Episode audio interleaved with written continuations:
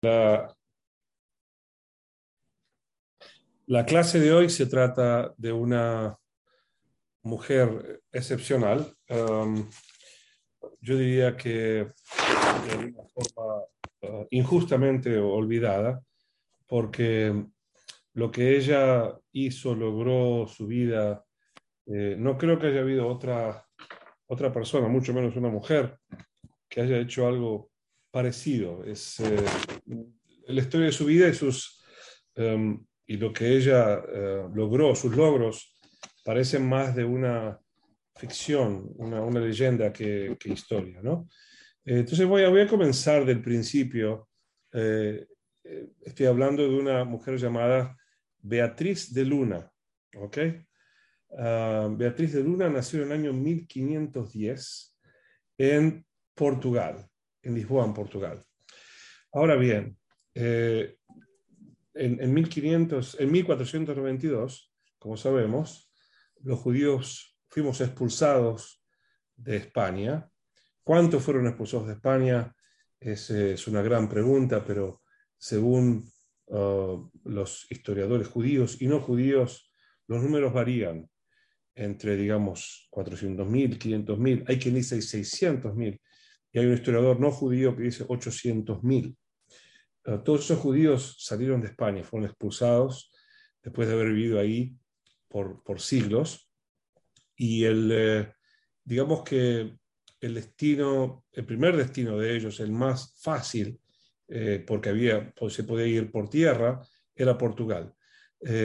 Francia no era una opción, lo cual también podría ser un, un lugar donde se puede ir por tierra, porque los judíos también habían sido expulsados de Francia anteriormente. En realidad era un, eh, eh, un callejón sin salida, literalmente, porque cuando expulsaban a los judíos sabían que no tenían dónde ir um, y que cualquier eh, vía de escapatoria por mar era peligrosísima, habían piratas, los, se abusaban de ellos, los, este, les robaban su carga total, nadie los iba a defender. Eh, algunos fueron a Marruecos, eh, etcétera, pero había una hambruna allí terrible em, y, a veces ni siquiera nos dejaban descender. Yo escribí sobre esto mi libro Los gigantes olvidados, Forgotten Giants, eh, pero digamos que 100.000 em, judíos más o menos huyeron hacia Portugal. Ahora, el rey Juan en ese entonces aceptaba a los judíos, pero de, dos maneras, dos o tres maneras diferentes. Aquellos que tenían algún oficio podían pagar eh, una, visa y entrar y este, ejercer su oficio allá. La mayoría de los judíos se dedicaban al comercio, entonces la mayoría de los, de los 100.000 judíos que estaban allá tenían que pagar eh, un, dinero que era, que era alto, digamos, un ducado, una moneda de oro, que no muchos tenían, porque habían vender sus propiedades o vender lo que tenían, como los Goim sabían que tenían que escaparse, eh, con lo que tenían puesto, les ofrecían, yo qué sé, un burro por una casa o menos todavía. Entonces no tenían dinero en absoluto. Eh, igual se les permitió pasar por un ducado, por una moneda de oro, y estar ahí por seis meses.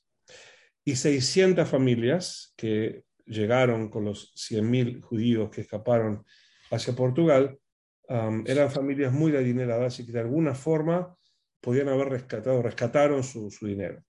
Entonces, a estas familias se les exigió un pago, unos 300 ducados por familia, y se les permitió entonces a estas familias establecerse en eh, Portugal. Y una de estas familias era la familia Benveniste. ¿okay? Que cuando llegan a Portugal tienen que cambiar eh, su nombre, voy a, explicar por qué eh, en, un ratito más, em, y se cambian el nombre eh, por este, de Luna. ¿okay?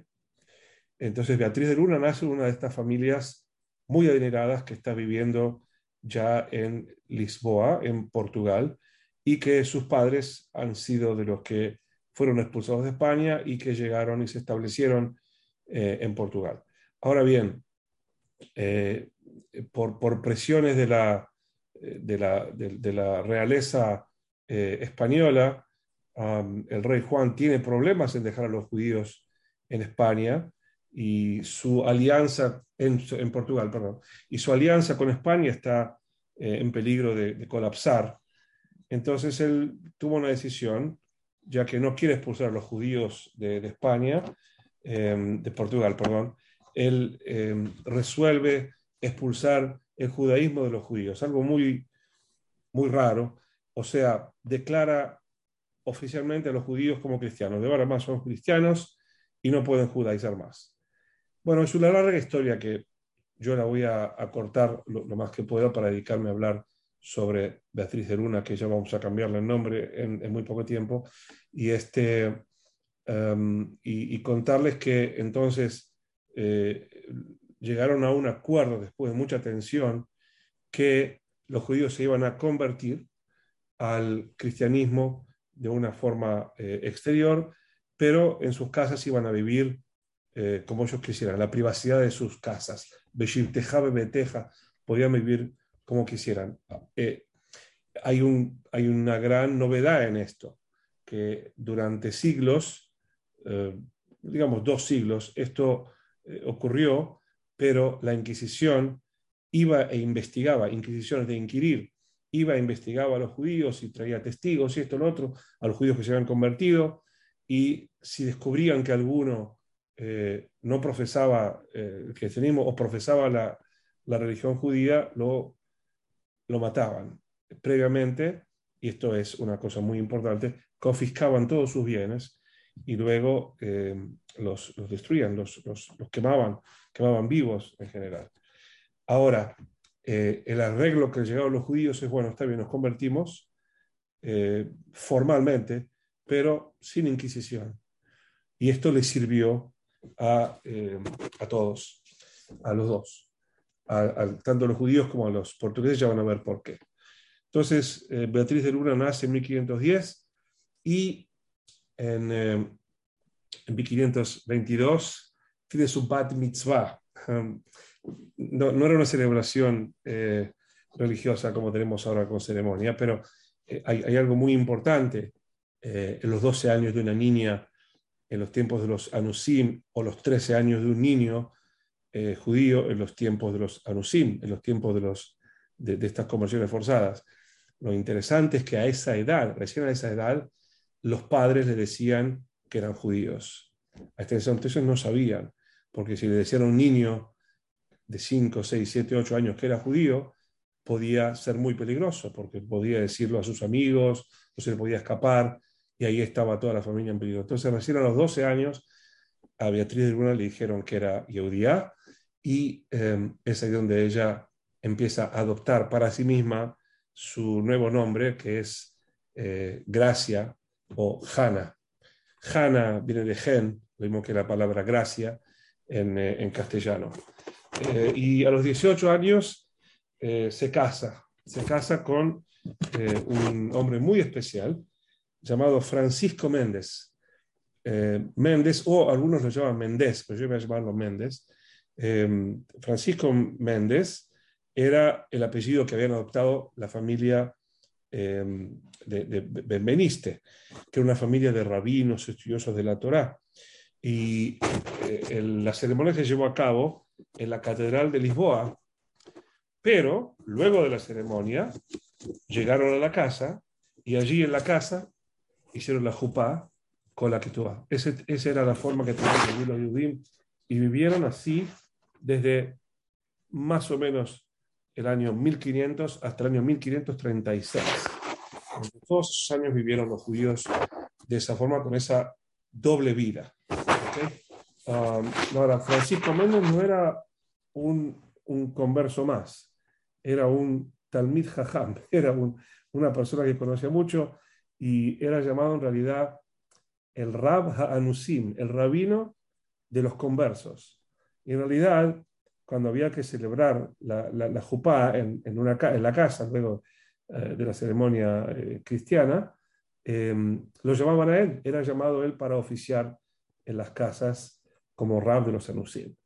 Y fue a través de su esposo, Francisco, que, que Beatriz, que Gracia, conoció cada vez más y mejor la Torah. Y fue así que desarrolló eh, una gran pasión por Am Israel y por, por Boreolam y por la Torah y por todo lo que es judío.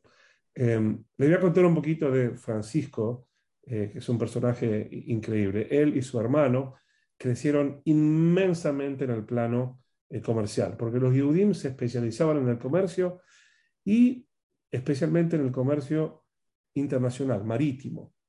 En ese entonces, estamos hablando de 1400, digamos, 1920, era cuando eh, los, eh, eh, los portugueses, los españoles se aventuraron mucho más porque, en, el mar, este, o sea, iban hacia América, o los portugueses habían descubierto también a, través de Vasco de Gama el pasaje a través del, de la, zona sur de África hacia las Indias. Entonces, el comercio eh, en Portugal especialmente era eh, que llevaba desde Oriente, desde las Indias, vía la parte sur de África, llegando hasta Portugal. Y em, llegaban eh, barcos con carga permanente. una de las cosas que, que llegaban era pimienta negra, que era algo, un artículo absolutamente de lujo, les voy a explicar por qué, metales, piedras preciosas y Em, el rey de Portugal confiaba en los, eh, eh, en los oficios y los talentos comerciales de los hermanos Méndez para comercializar la pimienta negra y las demás cosas que llegaban de África, eh, de Brasil también llegaban cosas, de África, de la India, de Brasil, exportarlo hacia toda Europa. O sea, todo el comercio estaba en las manos, prácticamente en el monopolio de los hermanos Méndez. Quiero que entiendan bien. Portugal es uno de los países que em, exportan, que, importan y venden em, productos para toda Europa. Eh, y, el comercio de Portugal está en manos de estos dos eh, hermanos, que son Yehudim, eh, que viven como, como cristianos, pero todos saben que son Yehudim. Em, y es tanto el éxito comercial que tienen que eh, fundan también un banco, eh, un banco, el Banco Méndez. Ahora, no hay mucho, yo encontré eh, en Wikipedia en francés, si ustedes lo quieren ver, Bank B-A-N-Q-U-E, Méndez, M-E-N-D-E-S, lo van a encontrar en, francés y van a ver ahí algunas de las cosas que dicen, que, yo mismo les estoy diciendo ahora, ¿no? Entonces hicieron una gran, gran, gran fortuna. La Casa de Méndez se llamaba el banco de ellos. Eh, y este, llegó a ser el segundo banco más importante de Europa en el siglo XVI. ¿okay? La fortuna de ellos era inmensa. Ahora bien, eh, pasamos a 1536. Aquí la, la, la, situación de los judíos se empieza a complicar porque desde el Vaticano el Papa exige, como había exigido en España, que haya una Inquisición. Em, eh, ahora bien, el, tema de Inquisición no era, en mi opinión, el tema religioso era prácticamente una excusa. Eh, lo más importante que hacía la Inquisición era que si descubría eh, que algún yehudí ah, converso practicaba el judaísmo, confiscaban sus bienes y todos esos bienes quedaban para la iglesia. Entonces, los judíos, no solamente los Méndez, muchísimos judíos habían prosperado entonces comercialmente porque eran grandes comerciantes. En, realidad, esa, la primera mitad del siglo XVI fue quizás la peor, em, eh, una de las peores épocas eh, en, en, cuanto a lo financiero y comercial para España, por, a pesar de que llegaban enormes riquezas y oro de, eh, desde América, porque no tenían quien hiciera el comercio, yo hubiera expulsado a los, a los judíos, no tenían los expertos en comercio que los judíos. Entonces, en este caso, eh, Portugal floreció luego de muchísimas, muchísimas eh, presiones y contrapresiones, se impuso em, la, la, Inquisición en 1536 y ahí entonces a los judíos les fue imposible permanecer allí. Primero porque no iban a renunciar a su yadut y segundo porque era peligroso, porque ya alguien podía decir, ah, en 1530, este, este, este cristiano nuevo este, lo vimos eh, eh, judaizando de alguna forma. Entonces los Yehudim empiezan a escapar de a poco de, este, de Portugal. ¿okay? En 1538, lamentablemente, Francisco fallece y deja su posesión y su fortuna entonces a su esposa, Gracia. Eh, y entonces la, toda la fortuna y, la empresa marítima y el banco, la Casa Méndez, queda en manos de dos socios principales, que son um, Gracia Méndez y Diego, que es el hermano de eh, Francisco. Eh, Diego generalmente se llamaba Jacob. Jacob, don, don Diego es, em, perdón, em, Diego, aunque no lo creas, es don Jacob. Lo mismo que Santiago es Santiago porque esos nombres eran muy, eh, muy famosos, pero se eh, españolizaron, no sé cómo se dice, se hicieron en español. Este, entonces, em, escapan de Lisboa y se refugian en eh, Amberes, en Antwerp, en Bélgica, que era el centro financiero más importante de Europa en ese entonces, en 1538. Y es allí donde Gracia Méndez em, se transforma en una figura gigantesca en el pueblo judío. Empieza a transformarse en eso. ¿Por qué? Vamos a, ver por qué. En primer lugar, porque eh, los, los tenían una ruta comercial que iba de Portugal, vía marítima, a eh, Amberes, a Bélgica, y después bajaba hacia Italia. ¿Ok? Y toda la ruta comercial era así, bajaba hacia Italia y llegaba también hasta Turquía. Entonces ahora eh, los, los Méndez empiezan a ayudar a los Yehudim, a los judíos de Portugal, a escapar de la Inquisición vía esa ruta eh, comercial. ¿ok?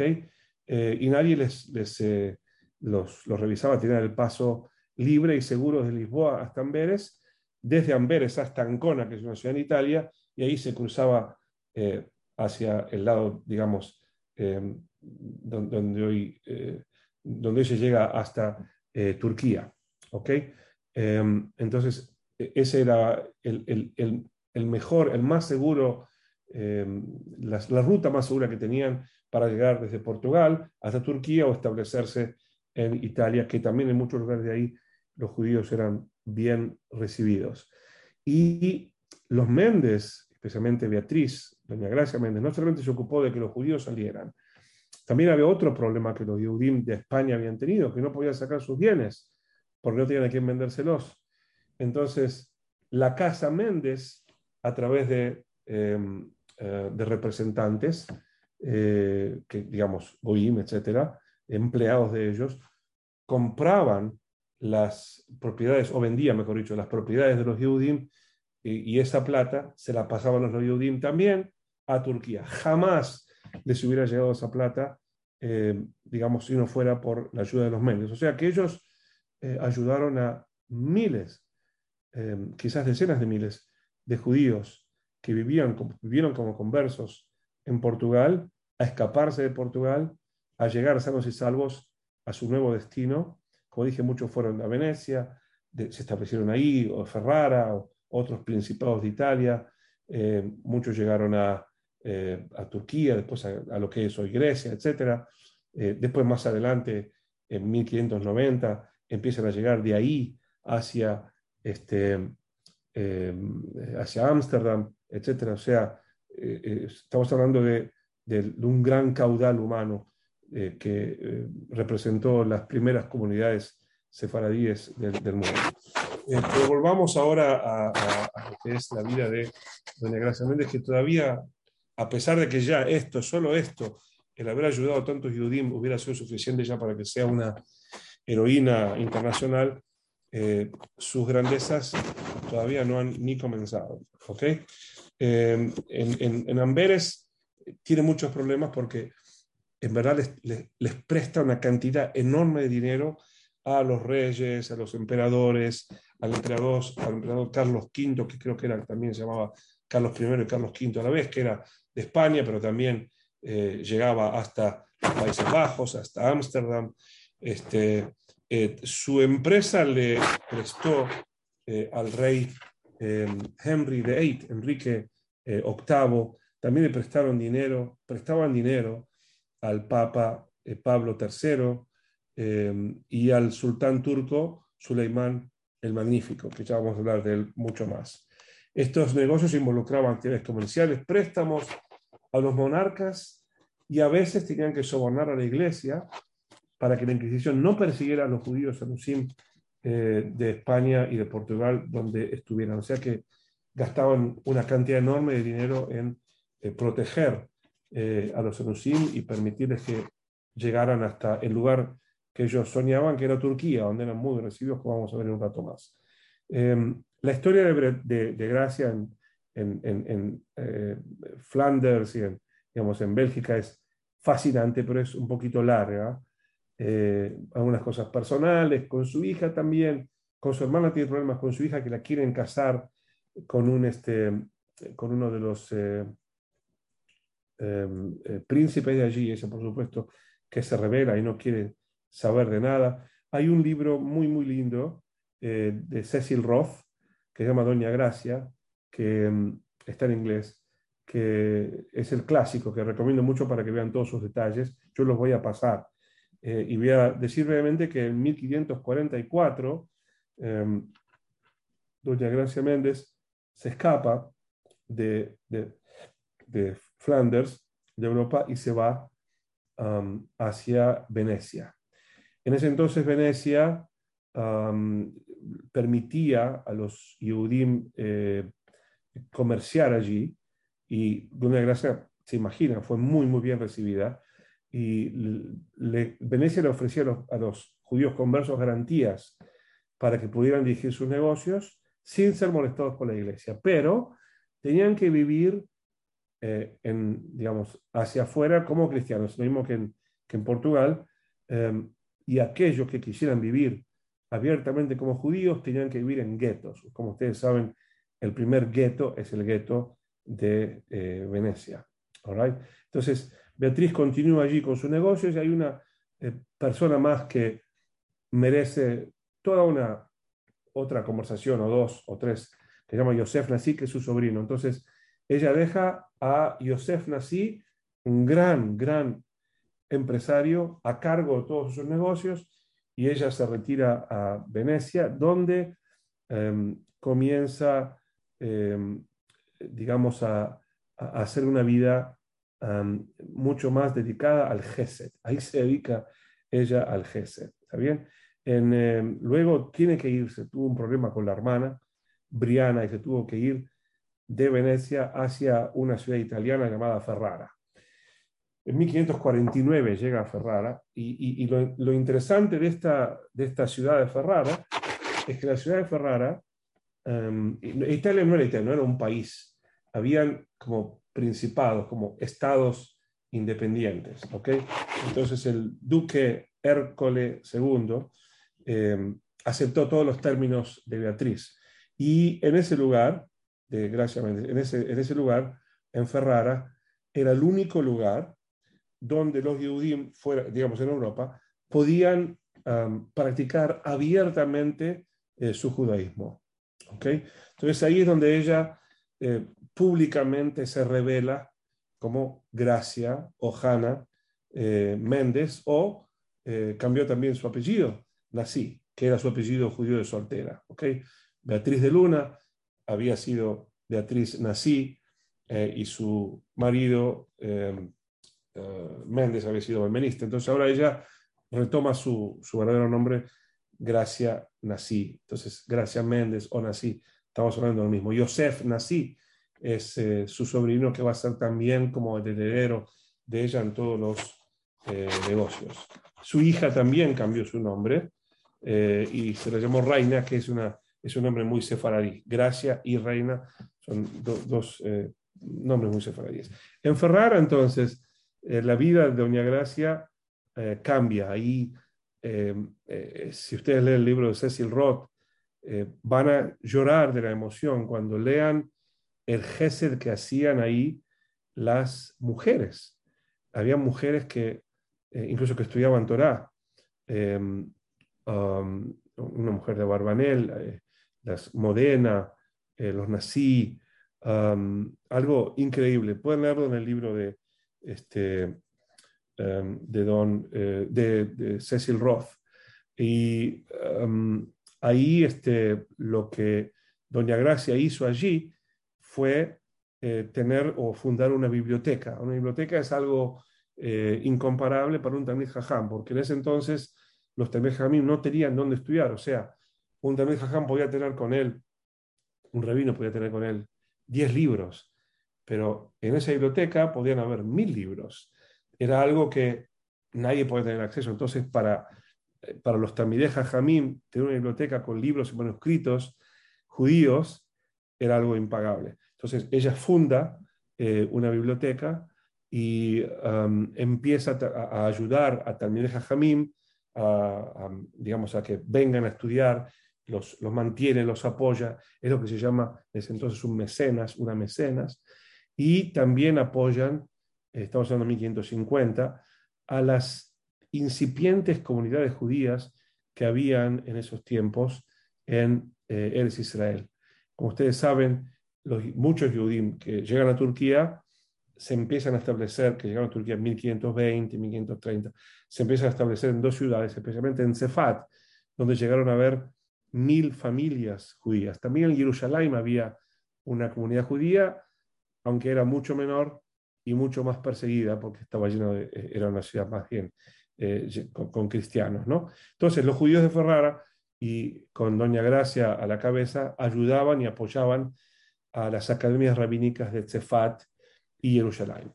Otra de las cosas que hace Doña Gracia Méndez fue financiar, y agárrense de la silla porque se van a caer de la silla, si no, eh, financiar libros en español, eh, traducciones al español. Eh, ahí, aparece la primera traducción judía de la Torah, de la Biblia, que se llama la Biblia de Ferrara, este, que es una Biblia en español antiguo, con la patrocinación de Doña Gracia Méndez y fue em, hecha por eh, Jerónimo de Vargas, que su nombre ibrí, imagen Jerónimo de Vargas, ahora van escuchar su nombre ibrí, era Yom Atías, ese era el nombre de él, Yom Atías, em, que escribió otro libro también, escribió un libro llamado Libro de Oraciones para todo el año, que era para los Yudim conversos, anusim, que no sabían hebreo, entonces, y que querían tener acceso a la tefidá, entonces ella financió este tipo de libro. Como ustedes ven, ella quería que los anusim, que los conversos que volvían al, judaísmo, eh, tuvieran educación, se educaran. Eh, o sea, el, el de esta mujer es realmente increíble. Ella, el, otro rabino que estuvo también em, en esta eh, publicación, la traducción de la Biblia de Ferrara, es el rabino Uske, Samuel de Uske. Él es el más famoso de los dos. Entonces, entre los dos hace la Biblia de Ferrara y hace una introducción que a ver si la, tengo por acá. Eh, tengo el prólogo, la dedicatoria de la Biblia de Ferrara, eh, prólogo a la muy magnífica señora Doña Gracia. Em, la voy a leer, es muy breve. No parecía razón, muy, magnífica señora, que habiéndose de imprimir la Biblia en nuestra lengua española traducida del hebreo palabra por palabra, obra tan rara y hasta nuestros días nunca vista, fuese a parar en personas de cuyo favor no se pudiese valer, sino alguna tan noble y magnánima que a su nobleza acrecentase ornamiento. O sea, está diciendo que, que, eh, fue una gran, em, un gran mérito que esta Torah haya sido eh, traducida gracias al apoyo de ella, por la cual causa la quisimos dirigir, o sea, dedicar a vuestra merced como a persona que sus méritos, entre todos los nuestros, siempre tuvieron el más sublime lugar. Las oraciones son muy largas. Así por sus grandezas, lo merecer, como porque la propia naturaleza y amor de la patria, o sea, del pueblo judío, nos pone esta obligación tan debida. Vuestra merced la acepte con la voluntad que nos se la ofrecemos y la favorezca y defienda con el ánimo que siempre favoreció todos los que su ayuda hasta hoy impetraron, o sea, que recibieron. Y porque su nobleza naturalmente es acostumbrada a estos oficios, o sea, a lo que ella siempre hace, quedamos seguros de algún recelo que por diversidad de juicios podríamos tener, pidiendo que su memoria no se olvide de nuestro deseo de tan que tan inclinado es a su servicio. Entonces termina diciendo, nuestro Señor, o sea, Hashem, por muy largos años, guarde a su persona y prospere su magnífico estado. Servidores de vuestra, majestad, de vuestra merced, Yom Tov Atías y Abraham Uske. Esta es la eh, dedicatoria que le hacen a doña Gracia Méndez. Eh, en Ferrara siguió ayudando eh, a los Yehudim que salían de la Inquisición y en el año 1553 ella y su familia se trasladan a Constantinopla. O sea, ya pasamos de Lisboa a em, eh, Amberes, de Amberes a Venecia, de Venecia a Ferrara, eh, y ahora de Ferrara vamos a Constantinopla, donde ella va a seguir por el resto de su vida. Y acá va, eh, digamos, va, a florecer incluso aún más, y son más las cosas y de más envergadura los, los hechos y las empresas que esta increíble mujer va a hacer. Entonces, recordemos que en ese entonces el sultán es Sulaimán, el magnífico, este, y que el anterior sultán, el anterior Bayaceto, em, había ya, se había eh, burlado del rey, eh, del rey Fernando de España, diciendo, a este rey lo llaman inteligente que empobrece a sus estados para enriquecer a los míos. ¿Cómo? Digamos, empobrece a sus estados expulsando a los judíos y me los manda a mí para enriquecerme. O sea, el, rey, eh, el sultán em, de, Turquía estaba muy agradecido a, los reyes católicos que habían, le habían regalado a esta mano de obra tan em, eficaz y tan importante desde el punto de vista comercial como es este, eh, los Yehudim y también médicos, etc. O sea, eh, Turquía se benefició enormemente de, em, de la, expulsión de los judíos de España.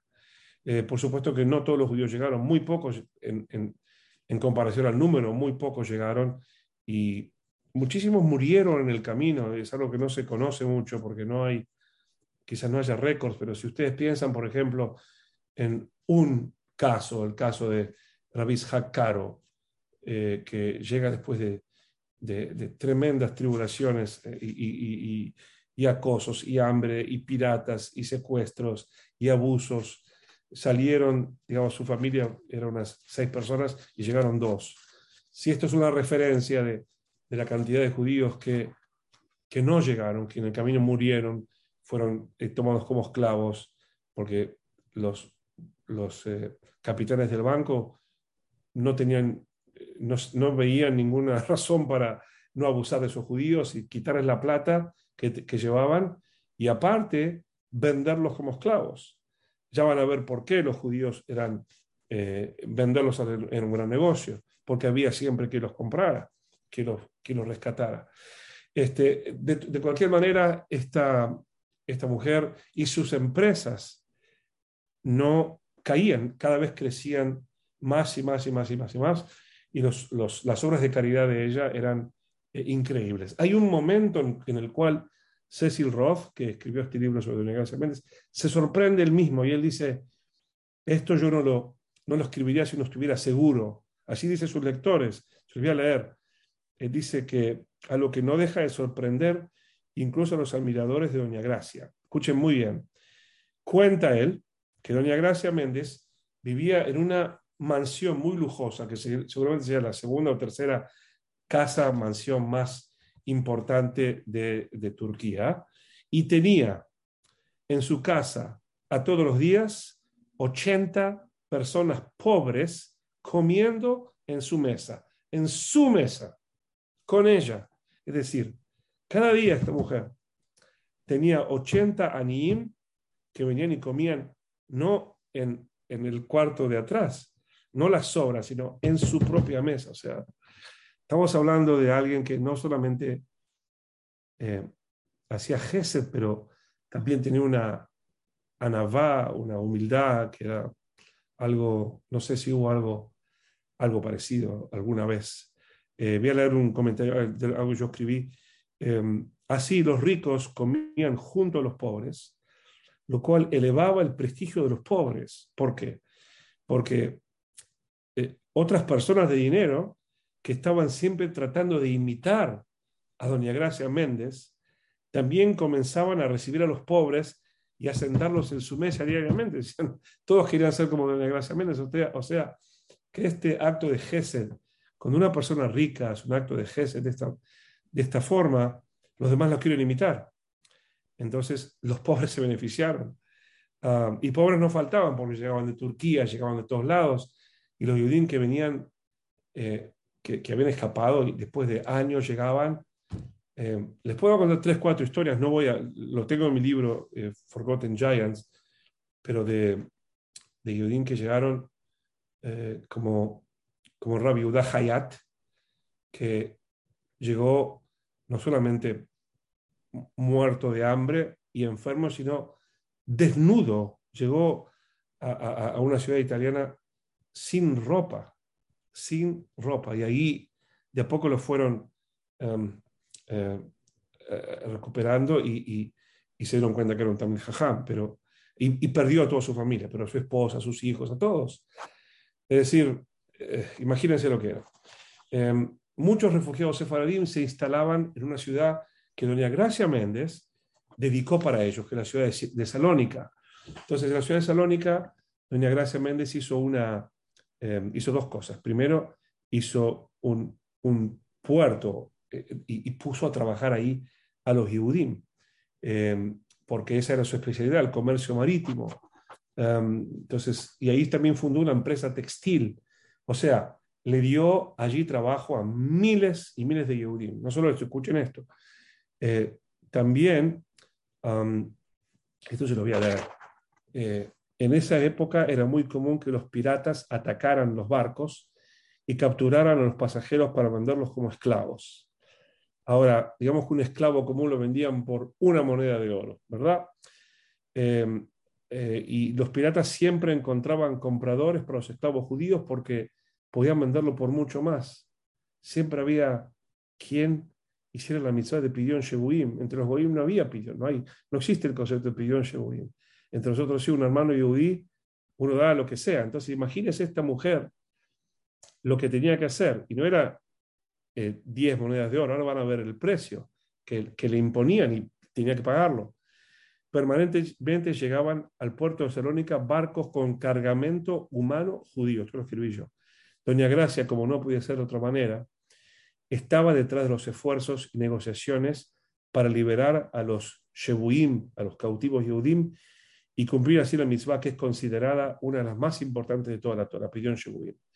Hay documentos, por ejemplo, de un barco que fue secuestrado por piratas de Malta y que fue llevado a Salónica, donde se ofrecía a la venta 70 judíos. Se dice que a veces el precio era exorbitante y llegaba, se llegaba a pagar 500 ducados o sea, cada ducado es una moneda de 3.5 eh, gramos de oro, por persona.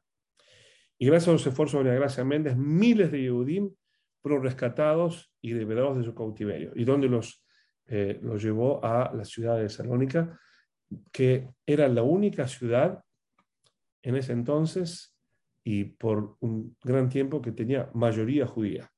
¿Okay? En el siglo XVI era mayoría judía. En esa ciudad también, donde Gracia Méndez hizo algo muy especial, hizo una yeshiva. Hizo una yeshiva donde eh, tenía a un famoso jajam, el rabbe Shemuel de Medina, eh, donde además de los alumnos regulares, cada año, doña Gracia Méndez apoyaba, invitaba a tres jajamín por año, que vinieran por un año, para estudiar con el rabbe Shemuel Medina, que era la mente alágica más brillante de ese entonces, y que aprendieran de él y que así la, la, la, Torah de Ram Medina se multiplicara por todo el mundo.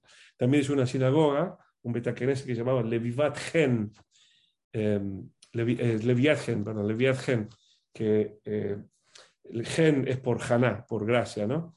Eh, que fue concebida una sinagoga para Anusim, donde em, se les enseñaba lentamente a eh, leer la Torah y la Tefilá antes de integrarlos directamente en la comunidad. Bueno, todavía no llegué ni a la mitad eh, de todo lo que hizo esta mujer. Les voy a contar brevemente algo em, que hizo en Ancona. Vamos, saben que lo voy a, lo voy a saltearlo en Ancona. Em, que fue algo, se los cuento muy rápido. Eh, digamos, en, en, Ancona, que era una, eh, una ciudad papal que pertenecía a un estado papal, a los judíos se le permitió hacer comercio allí, era un puerto muy importante en Italia, que comerciaba con Turquía especialmente. Eh, y cuando llega uno de los peores papas de la historia, en 1555, el papa eh, Pablo IV, eh, era un conocido antisemita, restableció la Inquisición. Entonces todos los judíos que habían tenido permiso de vivir allí abiertamente, de pronto se ven con la Inquisición que dice o te convertís o te mata, confiscamos tus bienes y te matamos. Y este, así de la noche a la mañana, eh, los Yudim fueron, 100 Yudim fueron encarcelados por la Inquisición y amenazados con ser ejecutados o ser vendidos como esclavos. Eh, em, algunos eh, tuvieron que convertirse forzadamente, pero los que no aceptaron la conversión fueron vendidos en el mercado de Malta como esclavos, imagínense, y 24 de ellos que de ninguna manera querían eh, convertirse ni, ni, escuchar de nada y que habían comenzado a vivir abiertamente como judíos, fueron matados en un auto de fe, fueron quemados vivos por la Inquisición. Y yo tengo los nombres de ellos, tengo, encontré un documento donde están los nombres de los 24, de estos 24 mártires. Eh, cuando escucha esto doña Gracia Méndez, eh, eh, le escribe, hace que el sultán le escriba al Papa para que libere a los judíos que quedaron allá, y esto no sirvió. Entonces ella decide hacer algo que, como digo, voy a decir muy brevemente, que es un boicot. es, un boicot a Ancona, o sea, que ningún, ningún barco de su compañía o que trabaja con su compañía o que trabaja con su banco puede llegar a Ancona. Es decir, si llega Ancona, ellos no trabajan más con ellos. Entonces, de pronto, la ciudad de Ancona empieza a caer y los comerciantes le piden desesperadamente al Papa que eh, de marcha atrás. Este, este fue, em, no fue el primer boicot del comercio, del comercio moderno, pero fue el primer boicot organizado por los judíos. Los judíos jamás tuvieron el poder para defenderse, reaccionar y castigar los abusos de, los abusos de la iglesia y de la Inquisición, este, hasta eh, doña Gracia Méndez que tuvo em, el coraje para, para hacer esto. Um, ok, um, ahora llega quizás como si esto fuera poco, ¿no? Um, lo que yo creo que es lo más importante que hizo doña Gracia Méndez. Eh, lo más importante que, comenzó a hacer Doña Gracia Méndez. Como les conté antes, habían Yehudim en Cefat, mil familias, en Jerusalén, y en ese entonces, y Jerusalén, digamos, los cristianos se peleaban permanentemente, era un, eh, eh, un, caos.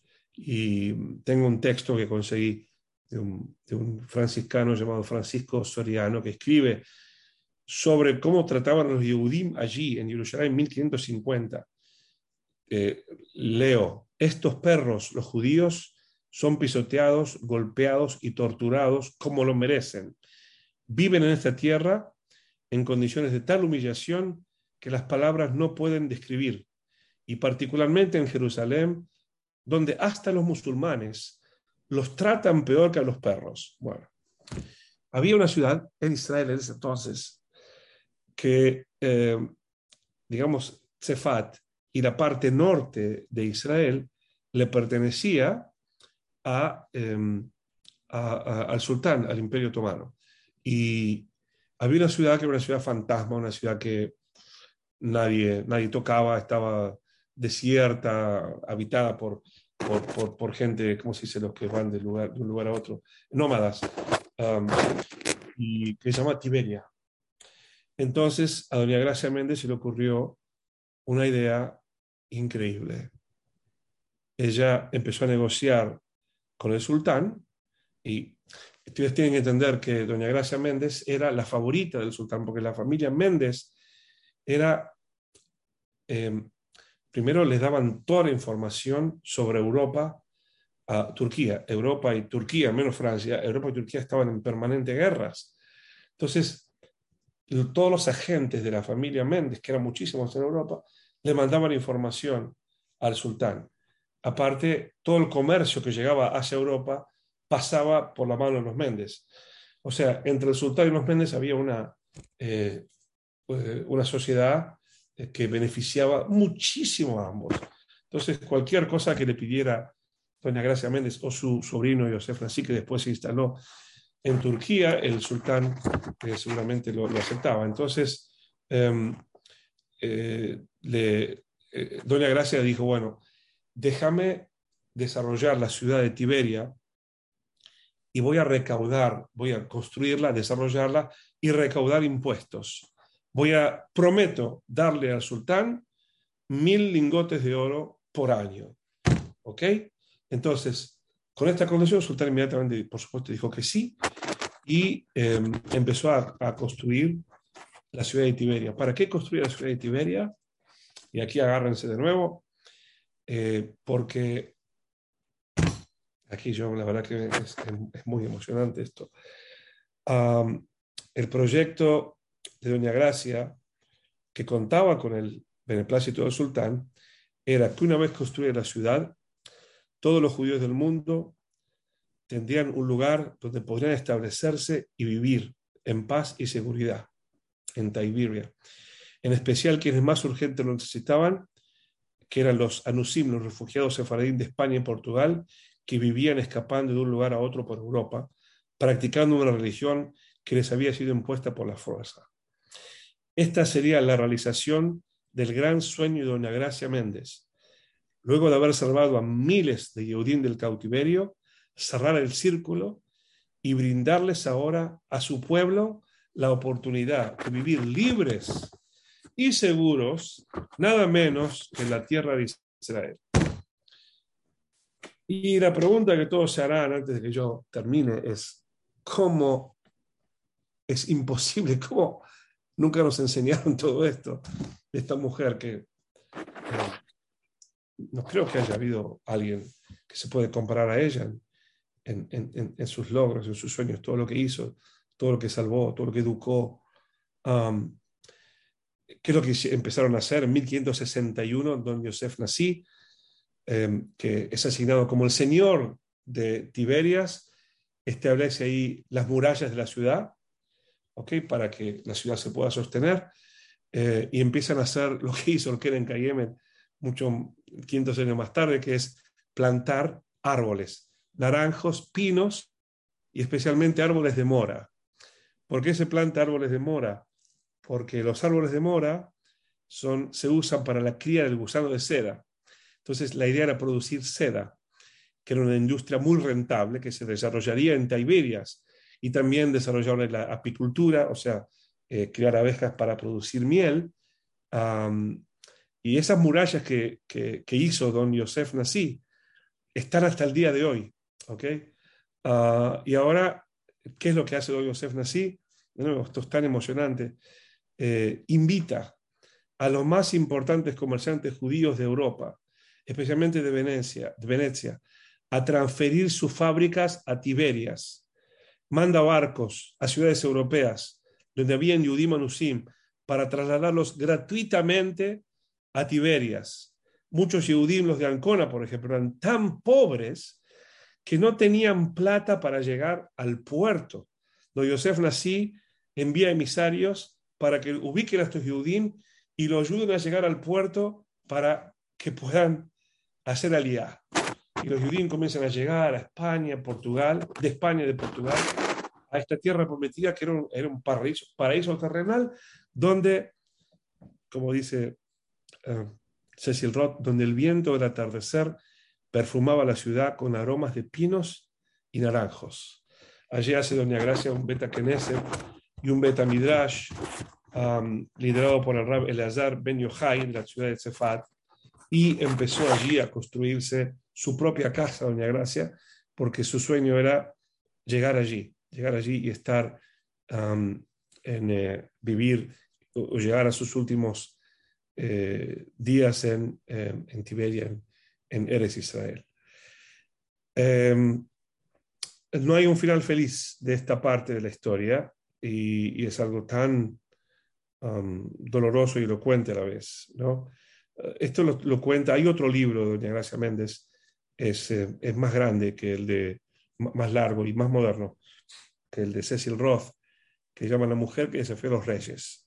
Eh, y ahí explica lo siguiente, se los voy a leer. ahí dice que de pronto los musulmanes y los cristianos eh, se empiezan a enamorar de Tiberia. Esto es lo mismo que pasa ahora con Israel. Yo les voy a leer. El problema no era que los, los cristianos y los árabes querían Tiberia, nunca la, trabajaron. Los, los palestinos jamás trabajaron la tierra de Israel. Recién empezaron a querer la tierra de Israel cuando los Yehudim llegan allá. Lo mismo pasa acá. El problema era que los judíos la estaban reconstruyendo y planeando tener allí una ciudad independiente, o donde el sultán les, hubiera dado el primer Estado judío desde, desde, digamos, desde hace muchos años atrás, ¿no? Desde la destrucción del segundo Betamikdash. ¿Y por qué no lo dejaban? No por un problema eh, eh, digamos, eh, político, sino un problema religioso. ¿no? Ambas religiones, los musulmanes y los cristianos, se consideran los herederos del pueblo judío, que ya debería haber desaparecido. Un jeque musulmán, la envidia de que los judíos estén allá, tengan una ciudad, no Jerusalén, no Tzefat, una ciudad que, que una ciudad fantasma, que nadie quería.